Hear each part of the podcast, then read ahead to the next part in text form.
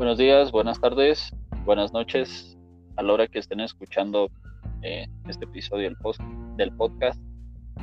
Eh, seguimos bajo la misma línea que en este caso veníamos trabajando.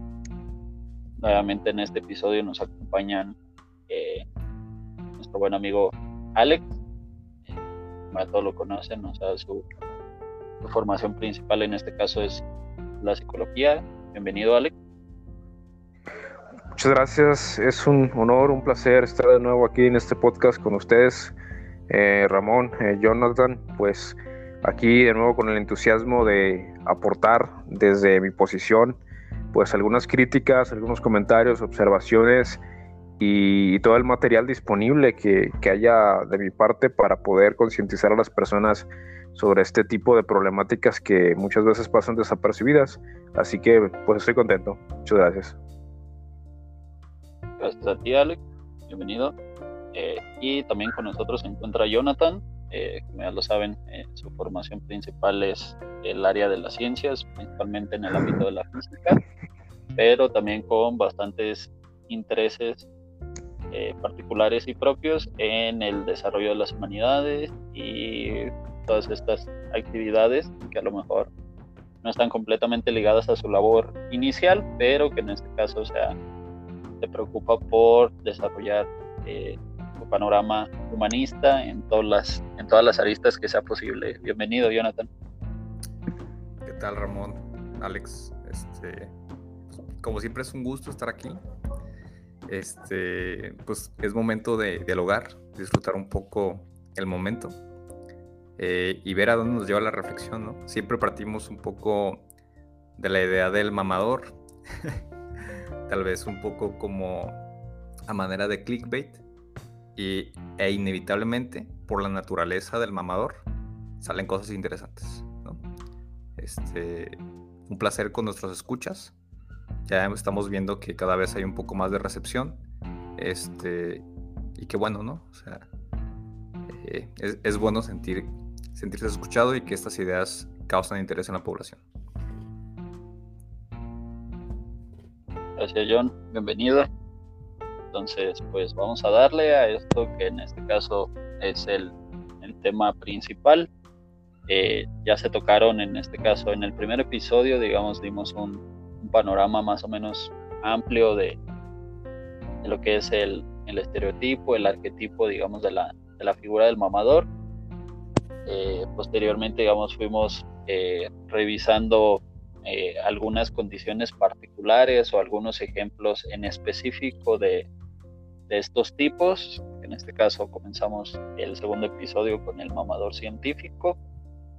En el tercer episodio revisamos al mamador filosófico. Y pues llegamos a, este episodio. Número 4, en el cual estaremos eh, dando una, una revisión al mamador que digamos quizá es de aquí de donde surge toda, toda esta historia o todos estos eh, inmensos arquetipos de, estas figuras, que en este caso eh, fueron los, los críticos, ya sea de, cualquiera de las bellas artes, ¿no? Llámese la música, la pintura, la escultura, la danza, eh, el cine, en general, digamos, estas figuras de, de esta persona con una preparación o con una formación eh, que le permitía desde los aspectos generales el, distribuir una crítica que la mayoría en la mayoría de los ámbitos la intención era generar una, una mejora para, para estas actividades y que en última instancia, o sea, terminó eh, más bien pareciendo una, una actividad en lugar de constructiva, degenerativa, ¿no? Eh, muchos de los artistas actuales, eh, digamos, a forma de crítica, comenzaron a desarrollar sus propias técnicas, sus propios desafíos para estas figuras, ¿no? O sea, el, arte en el siglo XX eh, comenzó a, revalidarse a sí mismo y a decirle a estas personas llamadas a sí mismos críticos de, de las artes, que en este caso, o sea, ellos, al ser una persona al margen de la actividad, no tenían eh, el derecho de piso pagado para poder realizar estas, estas críticas o estas aseveraciones eh, acerca de, esta actividad sin estar eh, directamente siendo desarrollada por ellos, ¿no? Entonces, bajo este sentido, digamos, nace, nace esta figura eh, de esta persona al margen de la actividad, como lo habíamos revisado en el episodio pasado, ¿no? O sea, Roberto Martínez, sin ser eh, una persona completamente ligada a, la, a las ciencias humanas eh, desarrolla estas críticas, eh, siendo más bien, o sea, un efecto periodístico que realmente le beneficia para su propia actividad sin tener las, las nociones fundamentales, al igual en este caso, o sea, los críticos sí tenían la, preparación o ciertos fundamentos, pero en este caso, o sea, estaban completamente si no completamente alejados, sí al margen de la actividad, ya que ellos mismos no la desarrollaban en sí mismas, sino únicamente ellos se, se dedicaban, digamos, a desde las trincheras de, de los estudios de arte, eh, a lanzar, en este caso, sus, no por decirlo prejuicios, pero sí en este caso, digamos, en base a, su preparación, a lanzar las, las críticas para aquellos que en este caso se estaban directamente ligados a la propia actividad y entonces estos al sentirse amenazados por estos personajes comienzan en este caso a, a modificar sus propias actividades eh, para demostrarles a estos que quizá estaban actuando de la forma equivocada, ¿no? Eh, no sé qué opinión tengan sobre este caso, Alex, John o sea, sobre toda esta, sobre toda esta noción histórica que comienza a suceder con este tipo de personajes. Bien, puedo comenzar yo, si, si gustan, yo, Jonathan. Sí, adelante. Sí. Eh, bien, como lo hemos venido tratando desde el mamador filosófico, científico, mm, hay algo que hacen estos mamadores y, es el arquetipo, diría yo, del mamador precisamente. Es una característica primordial de ese arquetipo, que es brincarte ciertas normas, quizás a propósito, quizás sin querer, para obtener cierto beneficio social, ya sea mediático, ya sea económico, etcétera, etcétera. En este caso, también dentro del rubro del arte, existen normas o reglas para categorizar si algo es estético o qué tan estético puede llegar a ser algo, qué tan bello, palabras coloquiales. Y, de pronto personas que ni siquiera parten de, un marco teórico filosófico de la estética, eh, simplemente casi a manera de, me gusta, no me gusta, sin criterio, pues de eso hacen un negocio, de eso hacen eh, un, un cúmulo de actividades que a final de cuentas, reitero, pues trae unos beneficios más personales que prosociales, ¿no? Y, no sé, no, no sabría por dónde iniciar. Yo mencionaba antes del podcast, en la charla previa que tenemos siempre, eh, para la audiencia, pues que al menos a mi juicio y desde mi observación, quizás los mamadores más pronunciados en esta cuestión de crítica al arte, pues se encuentran en el cine, crítica al cine, los llamados cinéfilos y crítica a la música. Eh, de pronto, eh, a manera de anécdota, pues eh, mencionar lo siguiente, yo tengo muchos amigos músicos, diría que son pocos, pero no, la verdad es que son muchos los amigos músicos que tengo. Y me he llevado una grata sorpresa al platicar con ellos Mm, sobre todo en cuestiones de teoría musical. Me he llevado la grata sorpresa de que había canciones que yo calificaba de, oye, esto es una porquería. Yo sin ser un conocedor de la técnica de las normas, las reglas para construir una canción, yo decía, esto es una porquería. Yo siendo un ignorante, ¿no? Y de pronto me topaba con que, al menos me pasó tres veces con tres diferentes amigos, me decían, no, realmente no es una porquería. Realmente no es popular. No le agrada a mucha gente, no te agrada a ti, listo. Pero tiene una estructura musical que realmente tiene bases. Y luego trataban de explicarme y obviamente pues yo trataba de aprender, ¿no? Entonces creo que volvemos a la misma parte. El mamador o carece de humildad o es un descarado que sí sabe dónde, está parado, sabe que no es tan bueno y, finge que sí lo es. Pero en este caso, pues yo traté de, de ponerme en una posición no mamadora y decir, oye, qué bueno que estoy aprendiendo de ti. Estoy aprendiendo un poco de teoría musical y me doy cuenta que esta canción que para mí no era de mi agrado, tenía una composición musical pues sofisticada. Y, y tal es el caso que muchas veces casi es un cliché que digamos que la música de banda o de reggaetón pues es basura. Y, depende de dónde lo veas. Si a mí me preguntas como psicólogo si es basura, yo te diría, no le llamaría basura porque sería despectivo, pero sí te diría que serían géneros paupérrimos en un sentido eh, que te aportan muy poco a, nivel existencial o psicológico. Así lo veo yo. Este. Pero a, nivel musical estructural, pues la verdad es que no me meto, no me meto a hablar de eso porque sí me he llevado la sorpresa de que de pronto canciones que me desagradan bastante tienen algo dentro de la teoría que les, les, a ver, algo que hace que esas canciones tengan una belleza que quizás pocos podrían apreciar, solamente aquellos que conocen realmente del tema. En el caso del cine ni se diga, no soy fanático del cine, de ver películas, pero sí me he fijado sobre todo en redes sociales un montón de gente que comenta, que critica una película eh, sin tener las bases, sin haberse comunicado nunca jamás con un cineasta, sin jamás haber pasado por la escuela de cinematografía, sin jamás haber tratado de producir un documental. O sea, simplemente una cuestión de percepción. Esta película es pésima, esta película está hermosa. Y volvemos a lo mismo, eh, el criterio queda nulo, mm, bueno, nulo será exagerado, pero sí que queda paupérrimo en comparación de, de una crítica que pudiera llegar a ser sofisticada. ¿Cuál es mi síntesis de todo esto?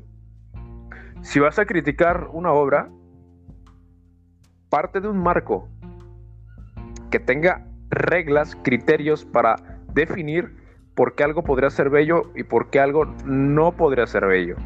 Y si no, simplemente limítate a decir, es mi opinión, es mi gusto, quiero video reaccionar a este cortometraje, a esta película, a esta canción, quiero video reaccionar, soy un comentarista, no pasa nada que digan eso.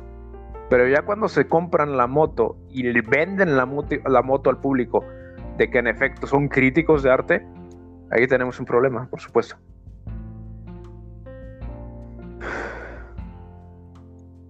Muy bien. Este. Está muy extenso el análisis, ¿no? Creo que abarca diferentes temáticas. Este, una de ellas es el arte como negocio. Otra de ellas es la estructura necesaria para el arte, ¿no? Para decir que un arte es arte, ¿no? Que, por ejemplo, que hace a la música música y no ruido. Que hace al cine cine y no una grabación de un celular, ¿no? ese tipo de cosas. Y yo creo que aquí podemos tener una diferenciación muy grande de los otros mamadores, porque el, cuando hablamos de la ciencia y de la filosofía, eh, creo que es muy evidente toda la tradición académica y el desarrollo histórico, o sea, y la académica, sí, bueno, la, forma en la que se ha hecho académico tanto la filosofía como la ciencia y siempre es muy claro el papel social que representa, ¿no? O sea, actualmente, por ejemplo, eh, la ciencia o el científico es sinónimo de aquella persona que nos muestra la realidad, ¿no? En la actualidad. Se pone a crítica, claro. Sin embargo, el arte creo que sí tiene una, una cuestión más íntima, más humana, algo que trasciende la estructura, a mi parecer. Este, digamos. Puede ser que, bueno, como se dice eh, popularmente, ¿no? Que el arte no tiene que ser bello para ser arte, ¿no? Basta con que te toque. Y eso nos lleva a una gran subjetividad. Entonces, tenemos por un lado que hay personas que quieren mostrar que saben de arte, simplemente por mostrarlo, ¿no? No por el hecho de que lo sientan o por el hecho de que quieran expresarlo, porque haya alguna fibra íntima, única de la persona que quiera mostrar a alguien más, sino por ese deseo de mostrar superioridad, por ese deseo de mostrar el conocimiento que le es ajeno a, la, a, aquellas personas, ¿no? Por, esa, por esas ganas, esas ansias de distinguirse entre el vulgo.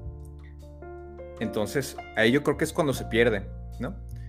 Pero creo que definir arte este, nos lleva a una cuestión de definir lo que a cada uno eh, le ha tocado. O sea, ¿qué canción te ha tocado a ti, Alex?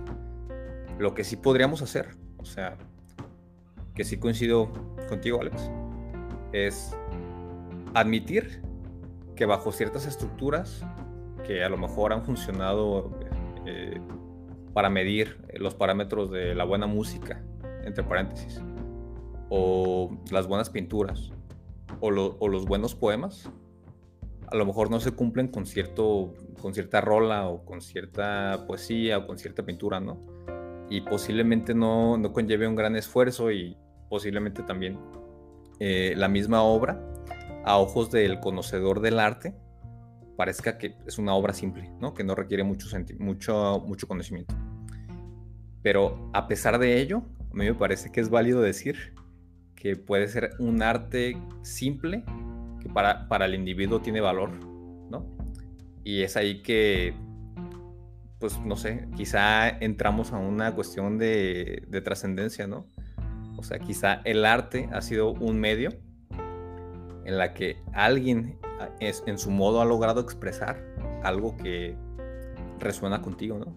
Más allá de, del conocimiento o del buen arte, del buen hacer, ¿no? Y, y, esta es la diferencia que yo le vería a la ciencia y a la filosofía.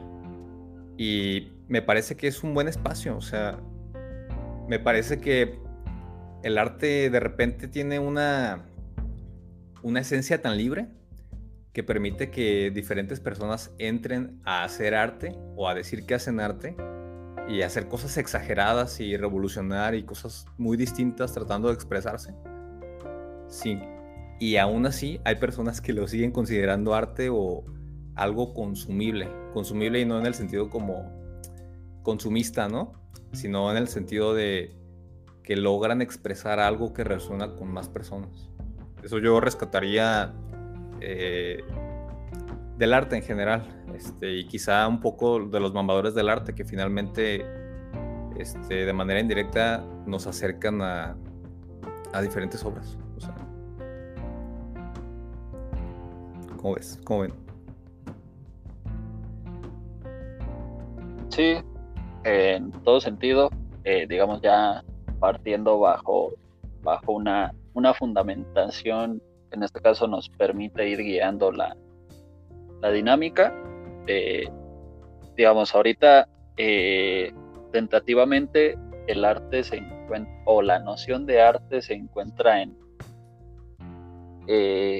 bajo mucha tensión y principalmente, digamos, ya para validarla o valorizarla como tal, eh, se, ha buscado una, una extensión, digamos, del, concepto en una noción eh,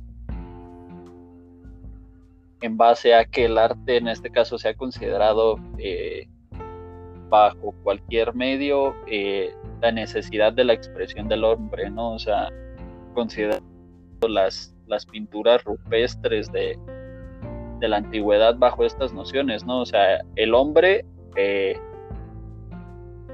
tiene esta necesidad de, extender su pensamiento más allá de sí mismo y plasmarlo eh, sea cual sea el medio, ¿no? O sea, estemos hablando de, de los ritmos musicales, estemos hablando de las, de las condiciones plásticas, estemos hablando de, de cualquier tipo de expresión que en este caso eh, le permita al ser humano extender su individualidad al exterior y plasmar eh, este ser sobre cualquier eh, superficie, ¿no? O sea, superficie o sobre cualquier, eh, en este caso, medio que le sea posible. bajo estas nociones estamos hablando de, de ámbitos extensos por demás y que en este caso, o sea, ya esta noción permeaba mucho en, en el siglo XVIII, eh, finales del XVII, principios del XVIII, que incluso o sea, fue una noción que, que llegó a Kant y que posteriormente lo llevó a desarrollar su crítica del juicio, ¿no? O sea, para Kant prácticamente toda la noción intelectual nace en esta, en esta eh, noción instructiva del juicio, ¿no? O sea, normalmente el ser humano desarrolla su intelecto o su intelectualidad en base a hacer juicios, ¿no? O sea, desde pequeños estamos acostumbrados a realizar juicios eh, sobre cualquier cosa, eh, digamos, en, la, en, la, primera infancia son juicios realmente simples, me gusta, no me gusta, el sabor, me gusta la textura, todas estas nociones, digamos, de relaciones experimentales con la realidad, pero que al final del día eh, tienen esta, esta condición de ser un juicio y que posteriormente esta misma habilidad se va, se va abstrayendo a un nivel que posteriormente, o sea, ya no necesitamos que esa realidad esté directamente ligada en nosotros o que esté en este caso siendo experimentada, sino que prácticamente la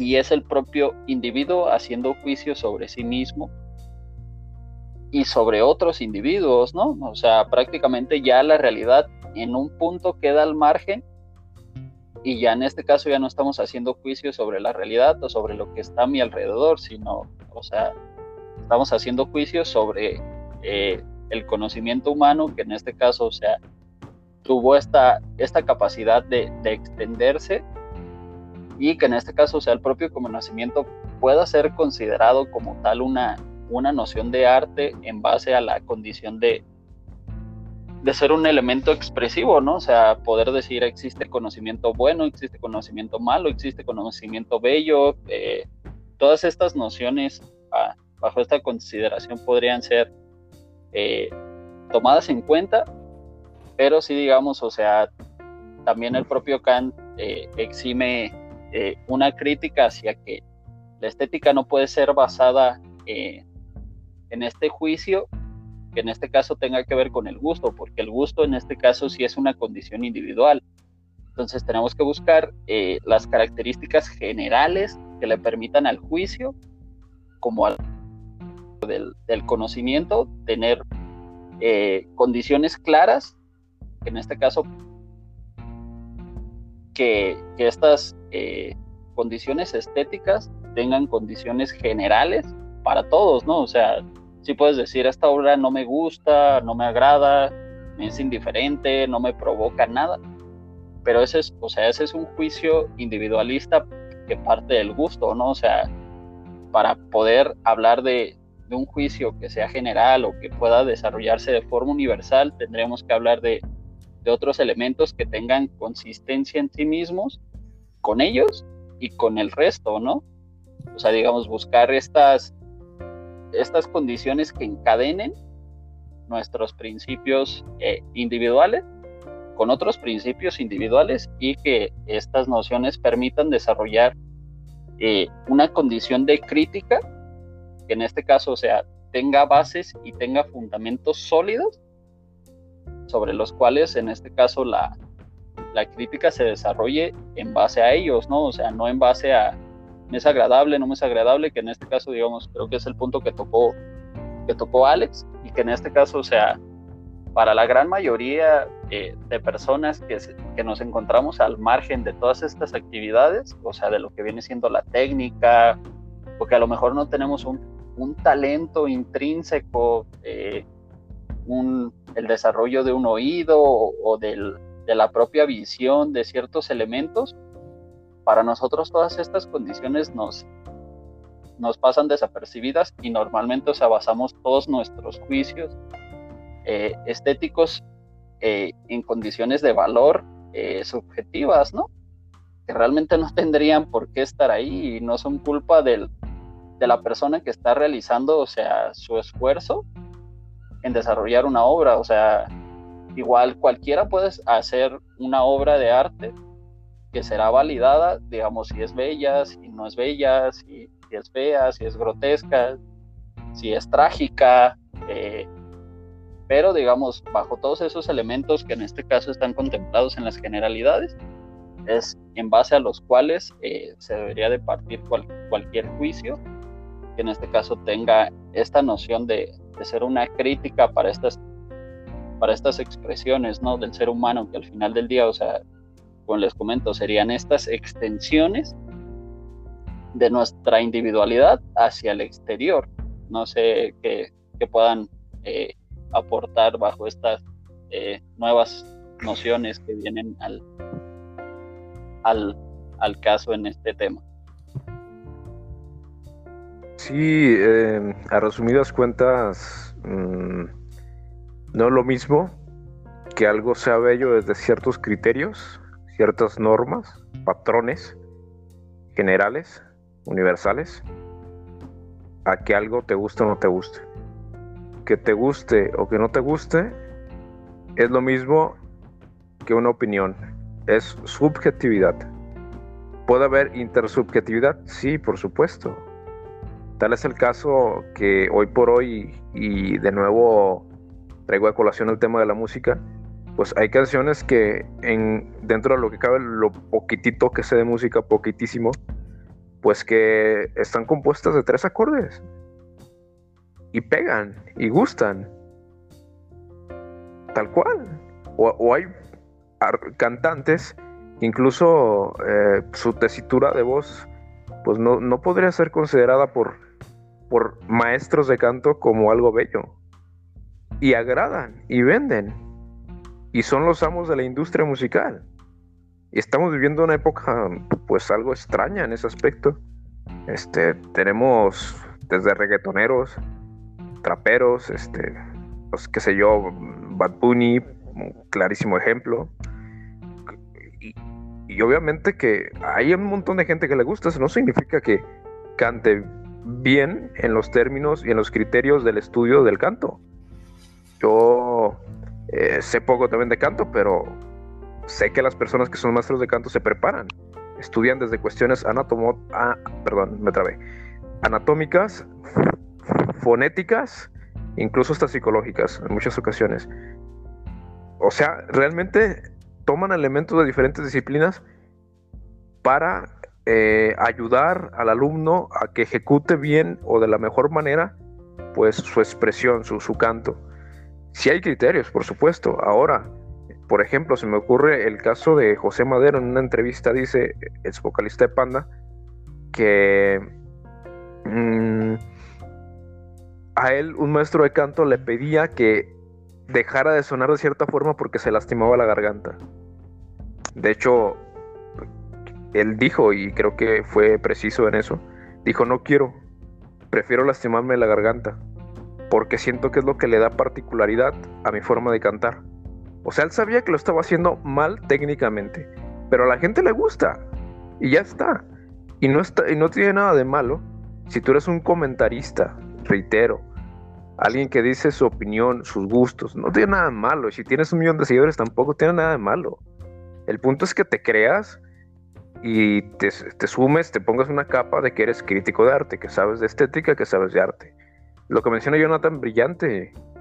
O sea, claro, este, para mí, eh, a mi criterio, eh, yo creo que el principal motor de un artista pues en primera son una serie de, emociones, como psicólogo lo digo, que no pueden expresarse en la cotidianidad. Y en segunda instancia, su mecanismo por antonomasia es la creatividad. Y eso se abre a ciernes, a que puedas hacer un montón de cosas. Aquí el punto es cómo calificamos eso que se hace. Tenía un excelente alumno, eh, era filósofo, estudiaba psicología, yo estaba supliendo como docente en la universidad donde estudié. Tenía un excelente alumno y, y él me decía, profesor, yo escribo poesía. Dije, genial, yo también le dije. Y, y le dije, quizás podrías mandarme alguno de tus poemas, a ver qué tal. Me dice, me da pena. Le dije, ¿por qué? Porque no he estudiado lo suficiente sobre los criterios de la poesía. Le dije, Dios mío, nunca me habías, perdón, nunca me habían puesto a pensar eso. Yo no jamás estudié ningún criterio y le llamo poesía. Por eso le dije, no sé si lo mío es poesía, pero a mí me gusta. Y ahí lo dejo. Me gusta lo que escribo. No sé cómo se pueda medir en criterios de poesía. Pero él, sí quería saber cómo se podía medir su, contenido. Y, fue cuando me, entró en la cabeza esta idea de, sí, cierto, eh, tiene que haber criterios para demarcar lo que es un poema de lo que es un escrito. Listo.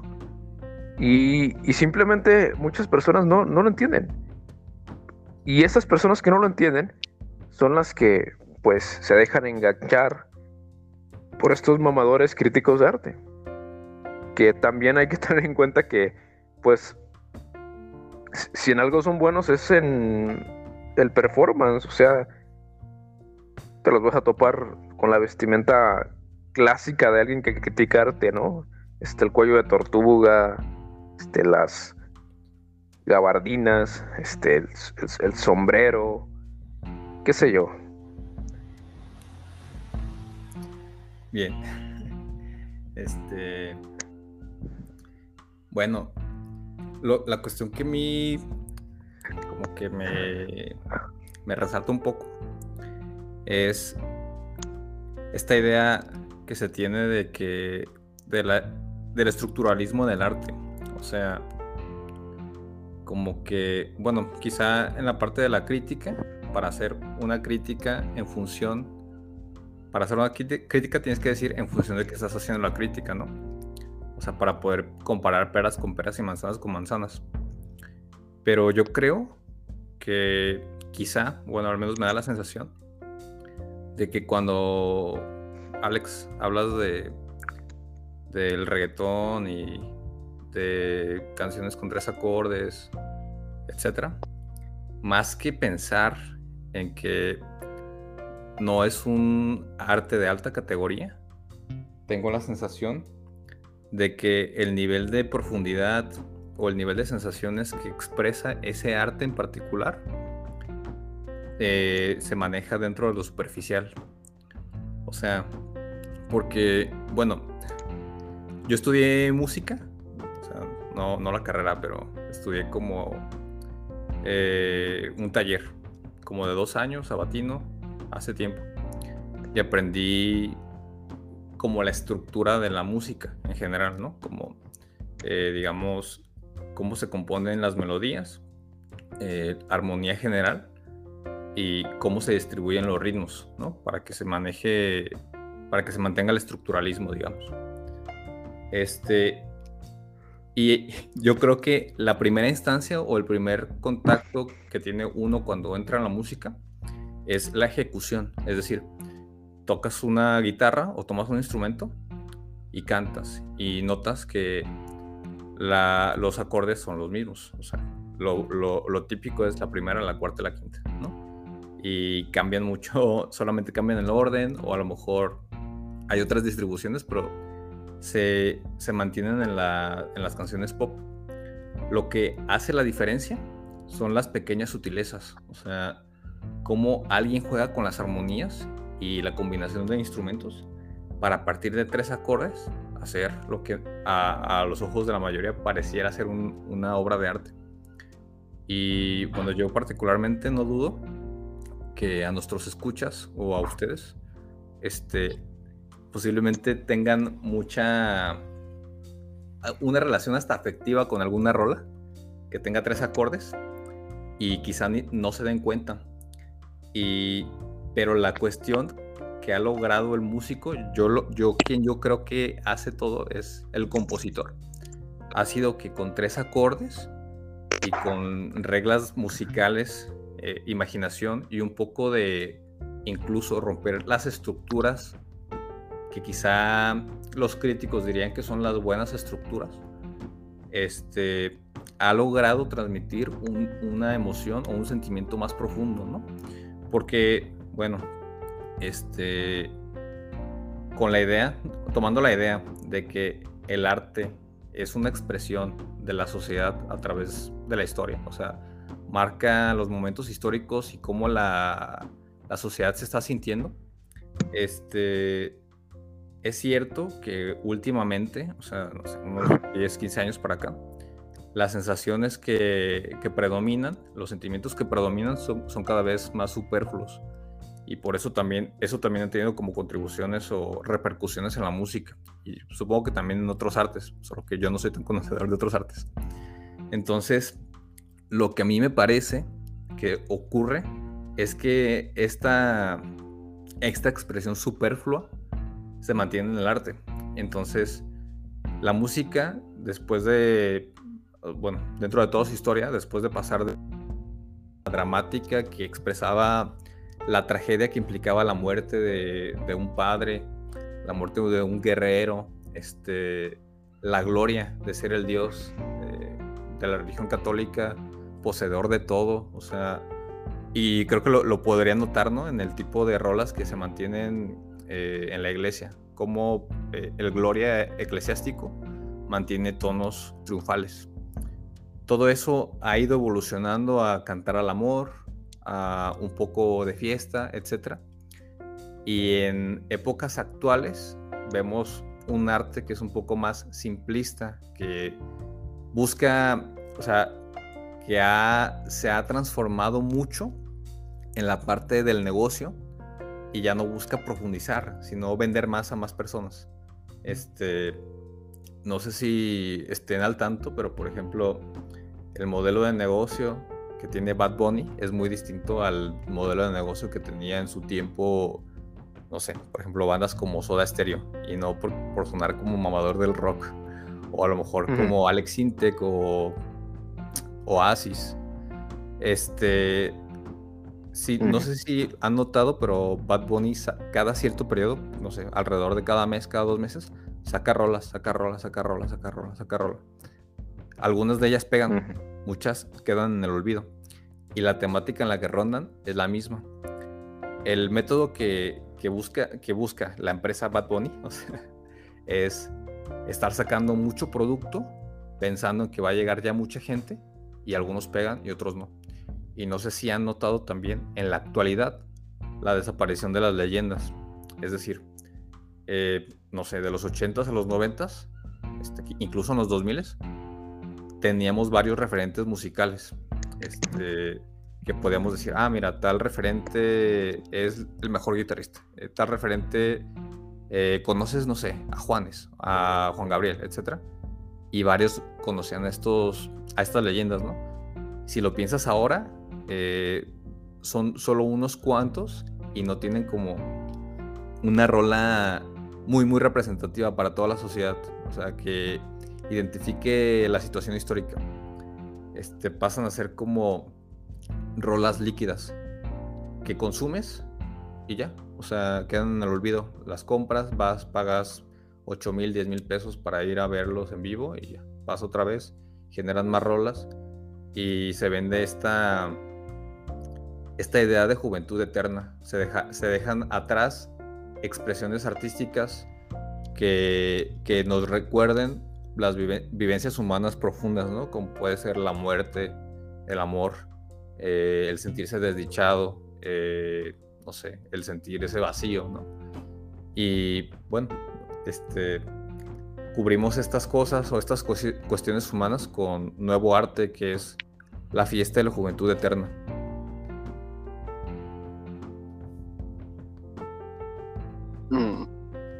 Sí, ya en este caso, o sea, tocando algunos de los, de los puntos que a lo mejor eh, eh, están, digamos, más presentes. O sea, uno de ellos, el, el, arte, como ya lo habías mencionado, John, el arte como negocio, ¿no? Eh, haciendo, digamos, un poco de, de reconocimiento histórico, el punto realmente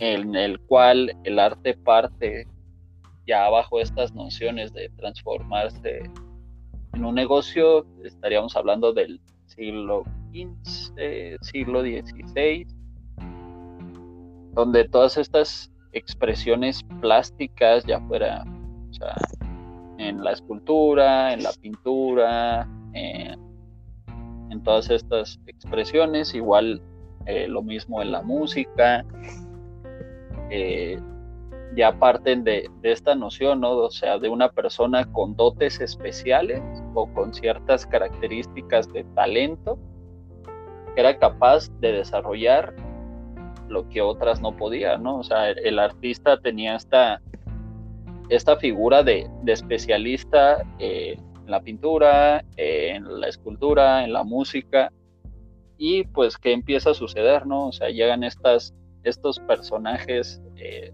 ricos a volverse sus patrocinadores, ¿no? O sea, se transforman en sus, lo que se les llama mecenas, o sea, prácticamente el artista sale del anonimato eh, en base a que les empieza a trabajar a los reyes, en base a que les empieza a trabajar a los condes, en base a que le empieza a trabajar, digamos, a, a estas personas que poseían los inmensos capitales del mundo y pues básicamente, o sea, a partir de, estos años es cuando la, figura, eh, digamos, de, del artista comienza a tomar este, este cierto renombre, ¿no? O sea, ya no es el, el, el loquito o el o aquel que se pone a pintar en las paredes o en un lienzo eh, lo que se está imaginando y lo o expresa en, en el yeso aquello que lo hace sentir bien, ¿no? O sea, ya de, de esta persona como alguien diferente que a lo mejor incluso tiene hasta cierto toque de divinidad, ¿no? O sea, las figuras como en su momento lo fue Da Vinci, como lo fue Miguel Ángel, el propio Donatello, eh, Rafael, todas estas inmensas figuras, eh, y no hablando de las tortugas ninja, ¿verdad? Mm. pero, pero sí, o sea, digamos, históricamente aquí es el, es el corte primordial que se empieza a dar ya para visualizar el arte como negocio, ¿no?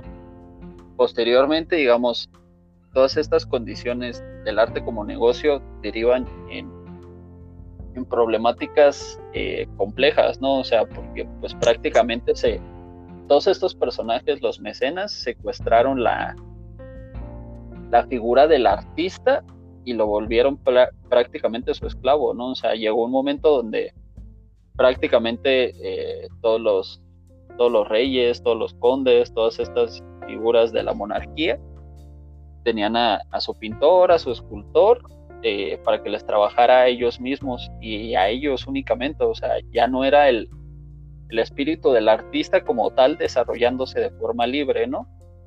Eh, posteriormente ya a raíz de la noción del humanismo y de todas estas condiciones, eh, viene esta nueva noción de, rebeldía, en donde el arte empieza a ser, digamos, ya una expresión nuevamente del individuo para el individuo, ¿no? O sea, no voy a estar pintando lo que tú me digas, o sea, puedo sí, me pagas, ok, perfecto, pero hasta ahí, posteriormente yo voy a seguir pintando o yo voy a seguir eh, haciendo las esculturas o voy a seguir haciendo la música que a mí se me antoje, que a mí me guste. Y digamos, viene esta, viene esta primera noción, eh, pero de todos todas estas obras que el propio artista realizaba por su cuenta, que en este caso, o sea, no eran pagadas, eh, pues no le servían para nada más, o sea, nada más era su simple ley y ya en expresión que se quedaba en, en sus propios eh, domicilios y que no llegaban a más allá. sino que posteriormente, o sea, por la fama o por ciertas cuestiones fueron, fueron siendo reconocidas, ¿no? Ahora lo que pasa, o sea, es esto, ¿no? O sea, llega un artista, lanza una obra y resulta que, pues, aparentemente resulta, resulta una tremenda expresión, eh, ya sea de rebeldía o, de, o que aplica para ciertas nociones. O sea, a veces vemos obras que se les considera así como tal de arte, que para cualquier persona son incomprensibles, ¿no? Pero el artista te las presenta y te dice, es que esta obra simboliza, o sea, esta lata que tengo parada aquí, o sea, el ejemplo más grande es quizás los últimos tiempos que podemos nombrar, o sea, es Warhol, ¿no?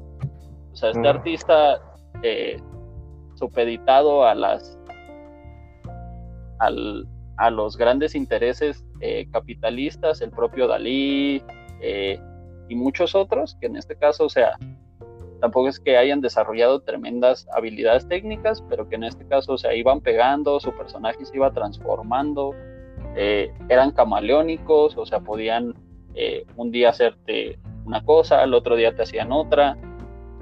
Entonces no respetaban ninguna normatividad. ¿Por qué? Porque normalmente el artista sí es, como lo hemos visto, o sea, el artista va desarrollando sus, sus nociones de rebeldía, pasa en la música, en, todas estas cuestiones. Eh, otro de los puntos que en este caso eh, me parece relevante es lo que comentaba tanto Alex como John, la condición de la popularidad, ¿no? Lo habíamos revisado en el episodio pasado con el mamador filosófico, ¿no? Eh, para que en este caso las cuestiones resulten más digeribles para un amplio, para un amplio público, ¿cuál es la cuál es la fórmula más adecuada, ¿no? O sea, no es, digamos, la, la, mejor opción, sino la fórmula más adecuada, ¿no? O sea, el, generar esta noción de simpleza, ¿no? Lo habíamos hablado con, con Roberto Martínez, con Diego Rosarín, o sea, el hacer las cosas simples para la gente en este caso, eh, acostumbrada a vivir en un mundo prácticamente ya casi terminado y que en este caso, o sea, no les genera ningún ámbito de reflexión adicional, pues lo mejor es quedarse en esta en este ámbito seguro y no arriesgarse a probar eh, otras cuestiones, ¿no? O sea, si a lo mejor en Latinoamérica, en México, en todos estos países gusta tanto esta música, es porque porque normalmente es lo que te arroja ya el sistema como mood predeterminado, ¿no? O sea, la música de banda, eh, la música grupera, la cumbia, el reggaetón, el cine de superhéroes, eh, todas estas nociones que digamos, o sea, ya el sistema te las avienta y te aparecen a cada rato, o sea, eh, ya es esta noción de que la persona diga, pues me quedo con eso, ¿no? No me arriesgo, ¿por qué? Porque si eso me está diciendo el sistema que es lo que hay, pues en este caso, o sea, pues debe ser lo mejor sin, ellos mismos tener esta, esta condición de autoliberarse y decir, pues creo que debe de haber más cosas más allá. Entonces, todas estas nociones eh, creo que tienen que ver y prácticamente, o sea, el crítico, el crítico mamador de arte, creo que tiene mucho hmm. también que ver, porque normalmente, o sea, de todos eh, de sus argumentos principales es la música de banda es un asco, el reggaetón igual es un asco, el rock está pues más o menos ahí, eh, la música clásica, esto y el otro, pero ellos mismos, o sea, al buscar eh, querer jalar personas a, vivir nuevas experiencias, más bien generan esta, esta versión de estas propias personas al atacar sus gustos, ¿no? No sé qué opinen sobre estas condiciones. Adelante, Alex. Muchas gracias, Jonathan. Sí, eh, sí, me, causa un poco de gracia porque eh, suele pasar con estos comentaristas que se sienten críticos de arte, que por alguna extraña razón sus gustos subjetivos, por supuesto, porque no saben cómo fundamentar lo que están diciendo, resulta que son superiores. O sea, es como, yo como psicólogo les puedo decir, es como, estoy buscando un pretexto, una forma para decirle al mundo que soy superior. Y entonces, sin nutrirme lo suficiente, eh, a manera de esto me gusta, esto no me gusta, pues voy a decir que, que, está mejor lo que me gusta a mí y lo que no me gusta pues está peor, simplemente porque así lo siento y ya. Bien, eh, esto yo, creo que da para pensar un montón de cosas. Mm, reitero, creo que lo importante es discernir bajo qué criterios, bajo qué lentes estás analizando una obra. O sea, discernir que trae dos lentes puestos para analizar y discernir que te quitaste los, los lentes de analizar y te dejas provocar por la obra. Creo que son dos cosas diferentes. Porque yo al menos a manera de experiencia puedo decir que hay cosas muy simples, o al menos así me lo explican las personas que sí saben eh, a profundidad de ciertas eh, estructuras que, que llevan a, a, la belleza de determinadas obras de arte, me dicen, oye, es que eso está muy simple. Y yo digo, pero a mí me provoca un montón. Y yo sé que no soy un crítico de arte yo sé que es mi gusto y es una opinión. Y si llegara a hacer un canal de YouTube o un TikTok o si llegara a hacer un podcast, no me pondría como crítico de arte. Me pondría como alguien que reacciona. Y no pasa nada.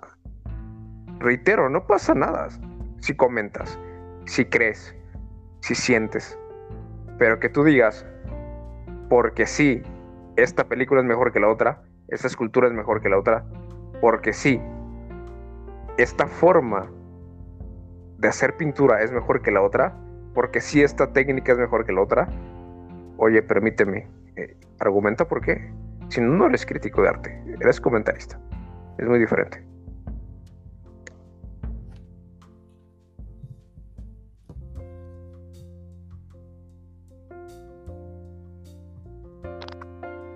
Escuchamos, John. Este Wow. Bueno, tengo que decir que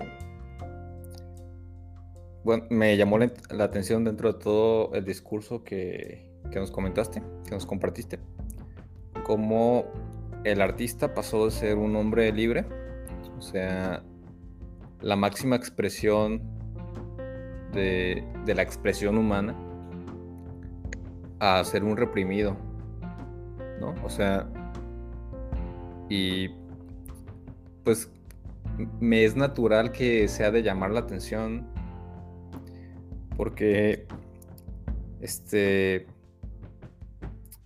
curiosamente eh, históricamente quizá también cómo ha cambiado la idea de hacer arte este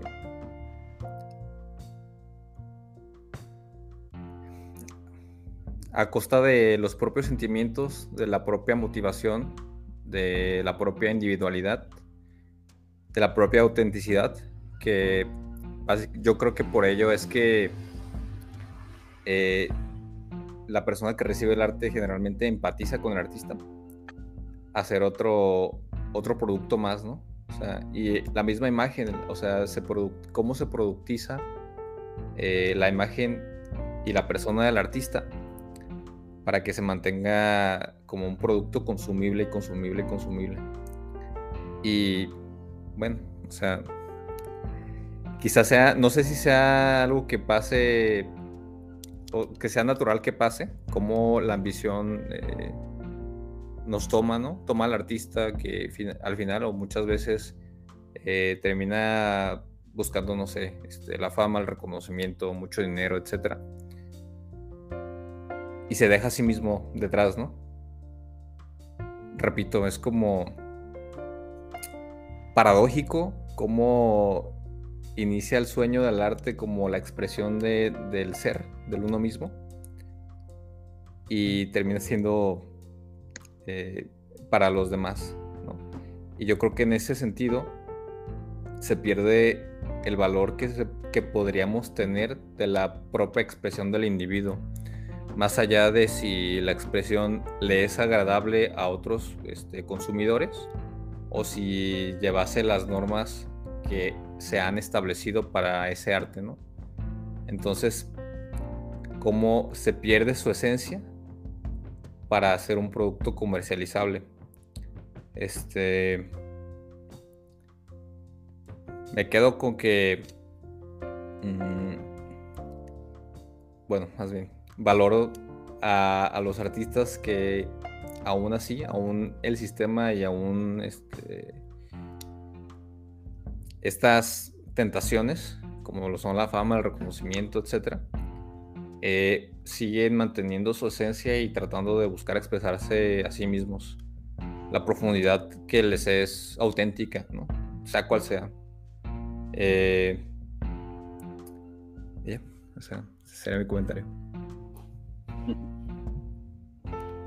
Ahorita, digamos, ya como comentario de, colofón, eh, creo que prácticamente eh, la inmensa mayoría de nosotros,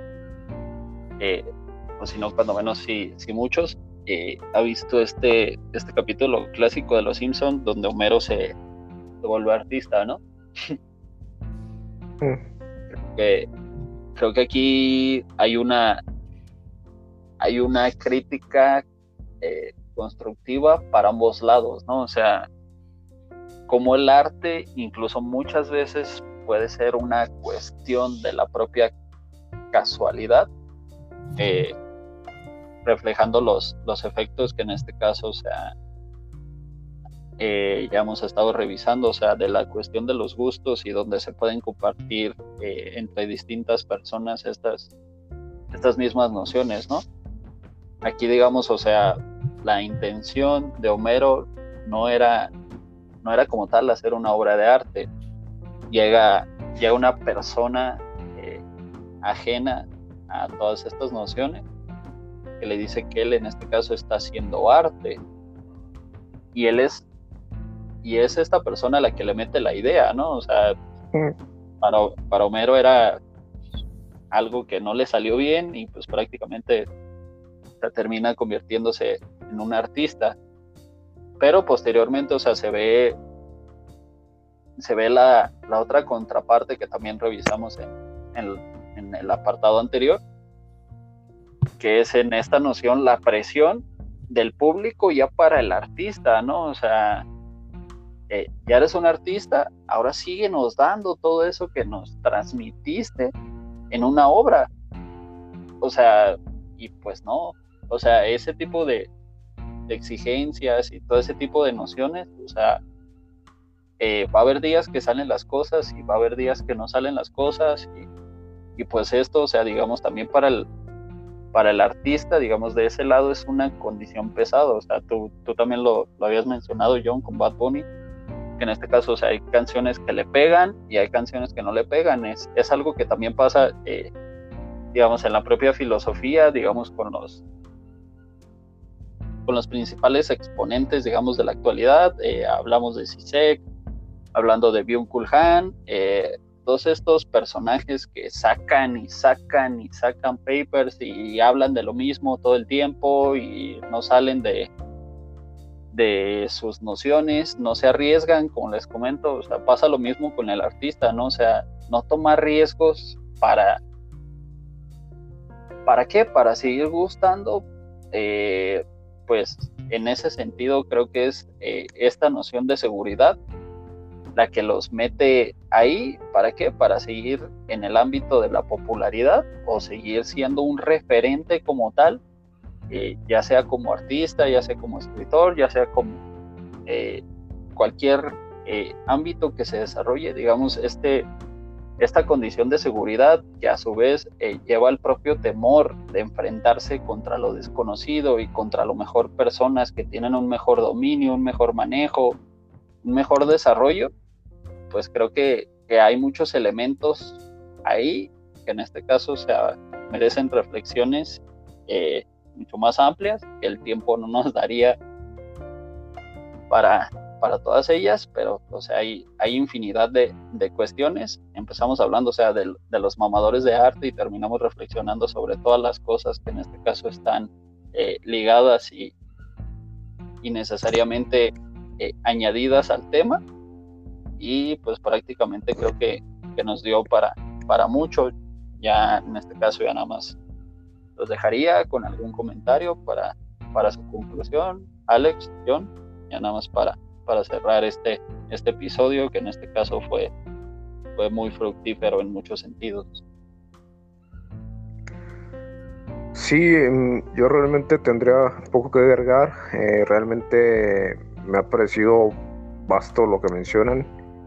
Mm, cómo a lo largo de la historia el arte se ha convertido en una cosa, luego en otra. Eh, cómo los artistas pues son mm, víctimas en muchas ocasiones de, la industria, en muchas ocasiones de incluso la cultura, diría, el, público que les aclama, el público que les aplaude algo.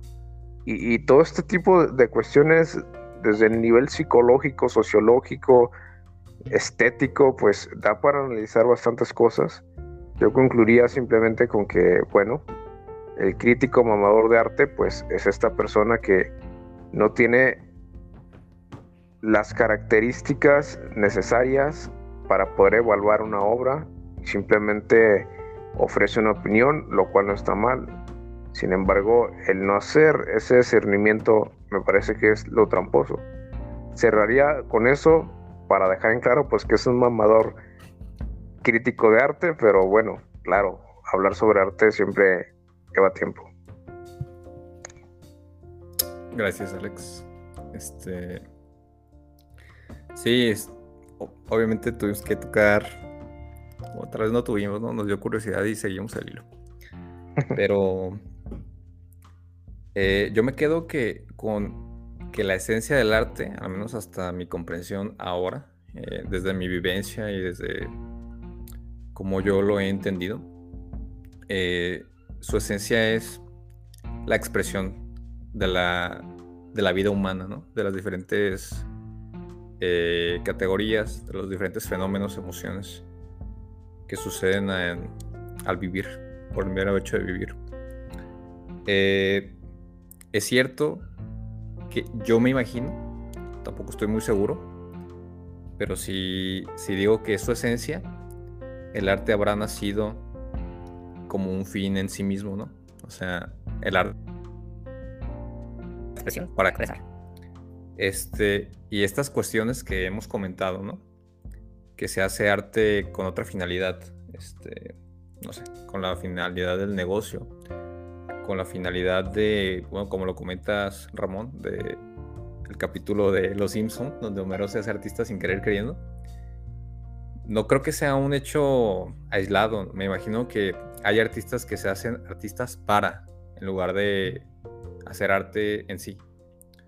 Entonces, el hecho de que alguien haga arte con una finalidad externa al mismo arte me parece una depravación del arte. Este. El hecho de que alguien critique el arte, haga mención del arte mm, con la finalidad de sentirse superior, moralmente superior, con la finalidad de mostrar que es más conocedor que el otro, eh, me parece lo mismo. O sea, una represión de, la autenticidad del individuo. Y por tanto, si, yo postulo, si yo digo que la esencia del arte es la expresión de la vida humana, pues me parece opuesto, opuesto al mismo arte. Y de repente quizá el discurso de, pues yo sé más arte que tú, tú no sabes, más que acercar, como otros mamadores que se acercan, te aleja un poco de la esencia de, lo que es el arte y de tratar de buscar y te sientes un poco, o bueno, hace que la gente pudiera sentirse excluida y no merecedora, como, como si solo esta élite de mamadores pudiera ser consumidora y, pudiera como comentar, porque se tiene el derecho, lo que ocasiona el arte, deshumanizarlo un poco, ¿no? Y convertirlo de alguna manera en un producto de lujo, de lujo al que no todos tienen acceso.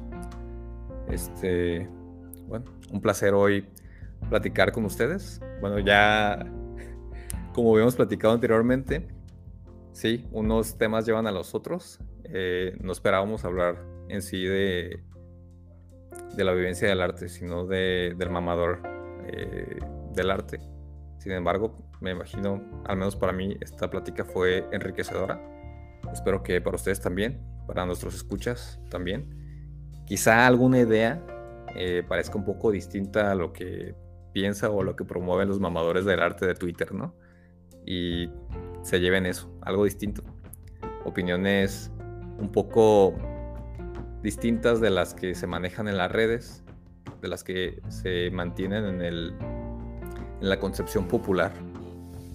Gracias. Gracias a ustedes, chicos. Pues sí, como lo menciona John, la intención siempre de, este podcast es eh, brindar eh, nuevos elementos y nuevos fundamentos. Eh, sí, partiendo, digamos, el análisis desde, desde un punto vocal, pero que a la vez en este caso, o sea, eh, lance eh, diversos dardos hacia, hacia otras latitudes y que nos permitan una mejor reflexión y que las personas en este caso se empapen también eh, un poquito más del tema, o sea, no al 100% ni, ni completamente con datos históricos precisos y todo esto, porque esto también, pues, al final resulta muy engorroso, O sea, nada más eh, tener ciertas nociones que les permitan ampliar eh, y rediseñar de cierta forma sus, parámetros, sus criterios, eh, sus ambiciones propias, digamos, o sea, tú eres un claro ejemplo, ¿no? Sea, la mayoría de, personas que a lo mejor están ligadas a la ciencia creen que en este caso, o sea, las, ciencias humanas no, eh, no tienen una forma de aportar claridad para, para muchas cosas, pero pues tú aquí nos estás acompañando y en este caso, o sea, eh, nos estamos dando cuenta entre todos que pues prácticamente eh, desde cualquier ámbito podemos aportar pequeños granitos de arena para que otras personas también se sigan sumando y puedes ampliar la reflexión a, cualquier eh, lugar. Pues muchas gracias por haber llegado hasta el final. Muchísimas gracias por seguirnos acompañando. Cada vez nuestro público es más amplio. Esperamos seguir con esta tendencia eh, en base a la constancia que estamos teniendo y en base, digamos, a, al desarrollo que, que estamos realizando de eh, los distintos temas que estamos revisando. Muchísimas gracias por escucharnos y hasta la próxima. Gracias, hasta luego.